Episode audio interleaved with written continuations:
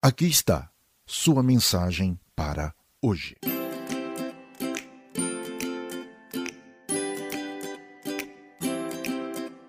Por qual razão você está alegre? Porque tem algum dinheiro extra? Não?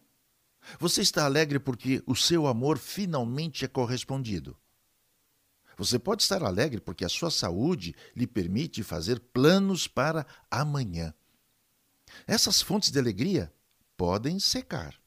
Essas são as alegrias de pobre, duram pouco. Então você está alegre porque a inveja que corroía os seus planos acabou. O medo de influências espirituais desapareceu quando você se aproximou mais da religião. Você experimentou o poder de Deus diante dos poderes espirituais malignos. Jesus, no entanto, chama a atenção para o real motivo da alegria daqueles que creem nele. Ele diz o seguinte: Alegrai-vos, não porque os espíritos se vos submetem, e sim porque os vossos nomes estão escritos nos céus. Seu nome escrito no livro da vida.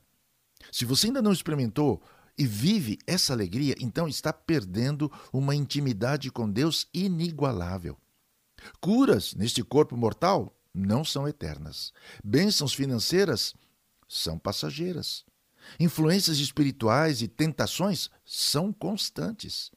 Se a sua alegria na vida cristã depende desse tipo de circunstâncias, ela vai durar pouco. É por essa razão que a sua alegria primeira precisa estar em uma realidade mais profunda. Alegrai-vos, não porque os espíritos se vos submetem, e sim porque os vossos nomes estão arrolados nos céus. Ao crer em Cristo Jesus como Senhor de sua vida, seu nome é escrito no livro da vida. Isso é tornar-se cidadão do reino de Deus. Se a sua alegria não está ainda baseada no fato do seu nome estar arrolado no céu ou escrito no livro da vida, ela não é completa, nem perfeita. Ela não é duradoura. Você precisa de alegria. Você precisa dessa alegria dada por seu nome estar escrito no céu, de você ser alguém que Jesus conhece.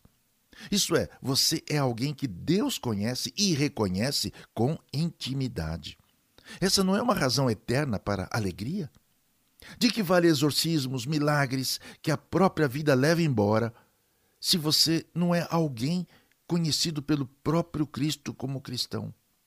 Por isso, você precisa compreender o Evangelho do Reino de Cristo Jesus, o Reino de Deus.